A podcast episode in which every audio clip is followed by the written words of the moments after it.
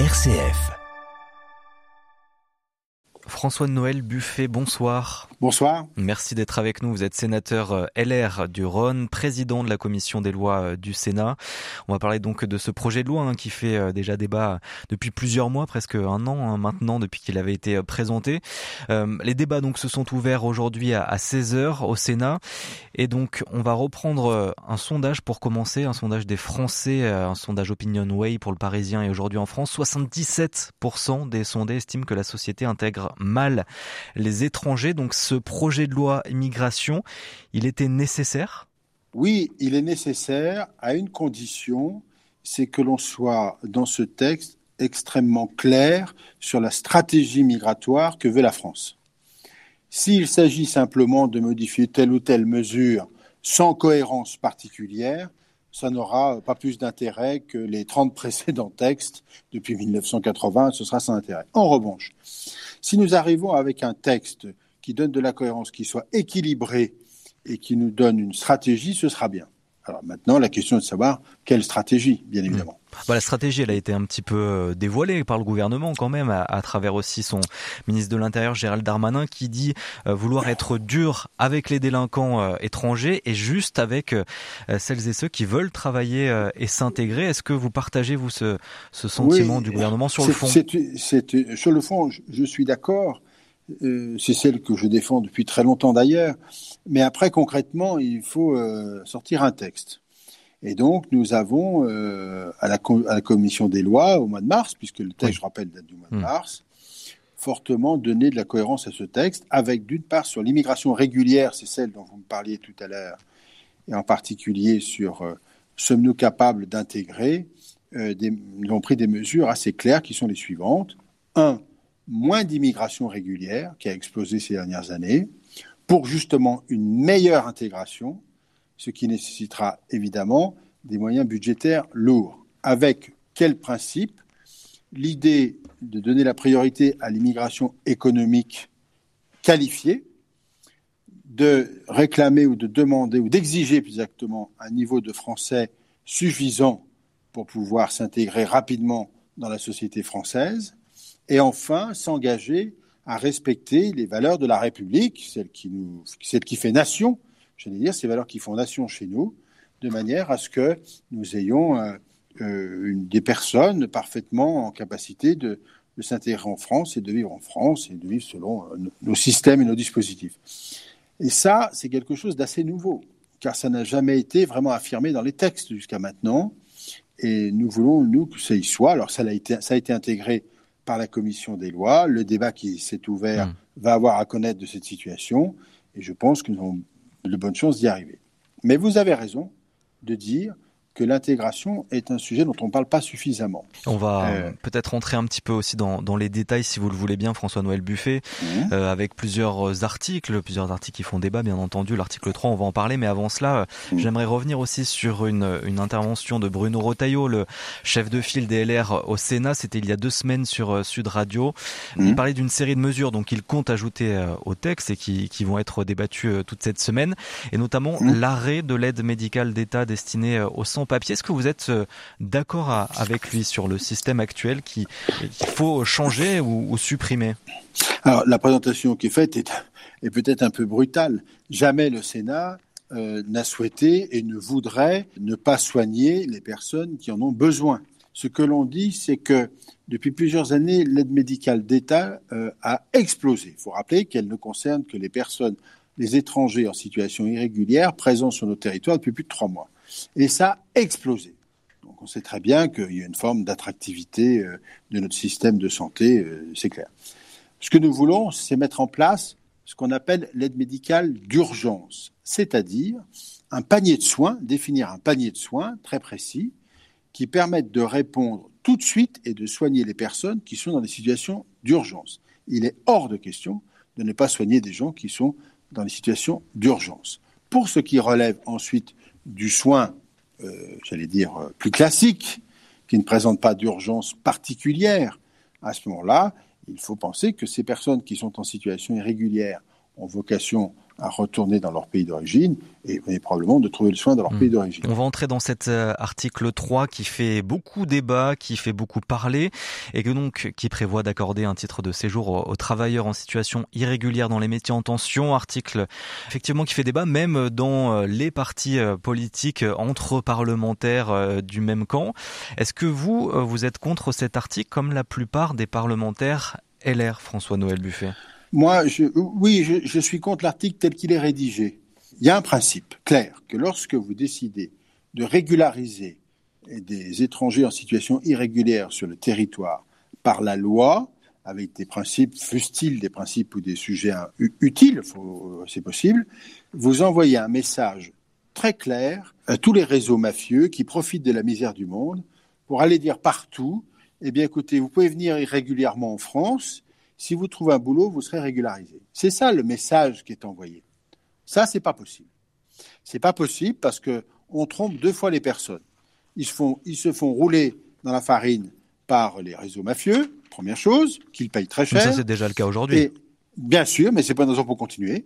Et euh, ils se font avoir une fois sur place en disant, bah, c'est pas la réalité.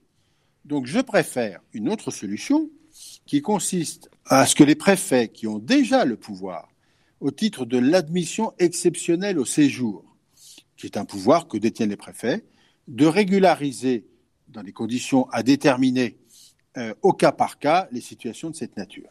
Ça nous permettra, évidemment, de régulariser des gens qui sont intégrés sur le territoire, qui travaillent depuis longtemps euh, et, qui, dont on a besoin dans certains métiers, il faut dire les choses telles qu'elles mmh. sont, mais ça nous permettra aussi de vérifier si les employeurs sont des employeurs sérieux ou si ce sont des crapules qui profitent du système.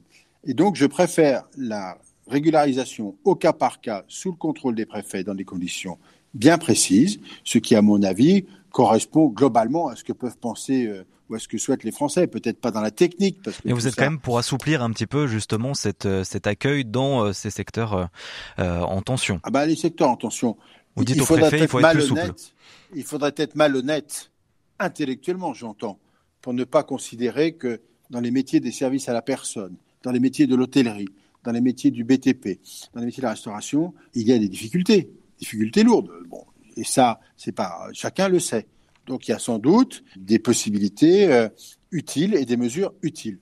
On peut aussi se dire que un certain nombre de personnes qui aujourd'hui euh, euh, sont au chômage pourraient reprendre le travail, mais ça, on peut les privilégier, on peut, tout ça peut s'organiser. Mmh. Mais ça ne veut pas dire qu'on ne peut pas régulariser un certain nombre de personnes dont on a besoin, dont notamment certaines qui sont déjà au travail, bien sûr. La condition, c'est de vérifier que l'employeur ne soit pas, ce soit un vrai employeur. Bon, les gouvernements aura besoin de rassembler les parlementaires euh, autres que ceux de la majorité présidentielle hein, pour faire passer ce, ce mmh. projet de loi, ce texte. Est-ce qu'il va mmh. passer? Dans quel état aussi? C'est la vraie question aujourd'hui. On ne sait pas vraiment à quoi il ressemblera à la fin. En tout cas, Elisabeth Borne, la première ministre, a annoncé qu'il n'y aurait pas de 49-3 sur ce texte ce matin sur France Inter.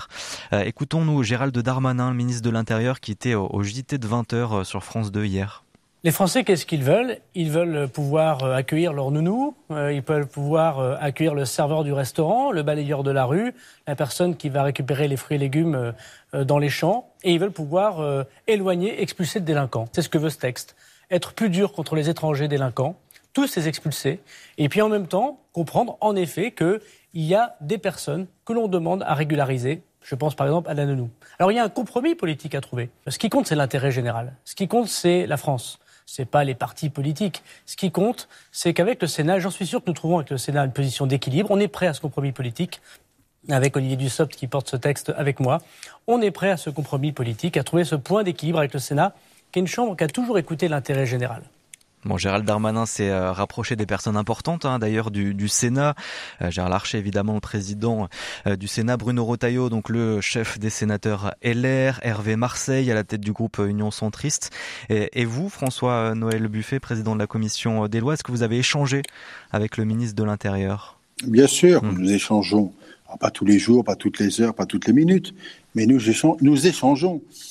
En tant que président de la commission des lois, le texte relève de ma commission. J'ai deux rapporteurs et euh, nous sommes, euh, si je puis dire, euh, collectivement au cœur de l'action. Ce qui nous importe, à nous, majorité sénatoriale, c'est d'avoir un texte effectivement qui corresponde à peu près à ce que dit le ministre, peut-être on a renforcé beaucoup de choses à l'occasion de, la commission des lois. Sans doute qu'on renforcera encore des choses pendant la séance, mais nous sommes bien d'accord. En tous les cas, je partage l'idée selon laquelle le seul enjeu qui vaille, c'est celui du pays. C'est la seule raison importante. Le reste est assez secondaire. Mais vous vous dites un compromis est possible, en tout cas, sur ce projet-là. En tous les cas, euh, nous y travaillons. J'espère qu'on va y arriver. Euh, mais je ne désespère pas qu'on y arrive. Nous y travaillons jusqu'à la dernière minute s'il le faut pour que sorte du Sénat un texte solide renforcé, c'est incontestable par rapport à ce qu'il était à l'origine, et qui corresponde à une vraie vision, une vraie stratégie politique. Quelles sont vos lignes rouges peut-être? Vos lignes rouges à, vous, les articles primordiaux ou les modifications primordiales? Nous, nous, nous voulons la cohérence, je rappelle les principes, moins d'immigration régulière, plus de conditions pour rester sur le territoire national, une immigration économique euh, qualifiée, une fermeté absolue sur l'immigration irrégulière sans aucun, aucun doute, donc une modification des procédures une simplification des procédures administratives, ça, sur les demandes de titre de séjour, comme sur les mesures d'expulsion. C'est dans le texte, ça, ça n'est pas contesté par personne, et c'est un projet d'ailleurs qui est issu de cette maison, hein, issu du Sénat.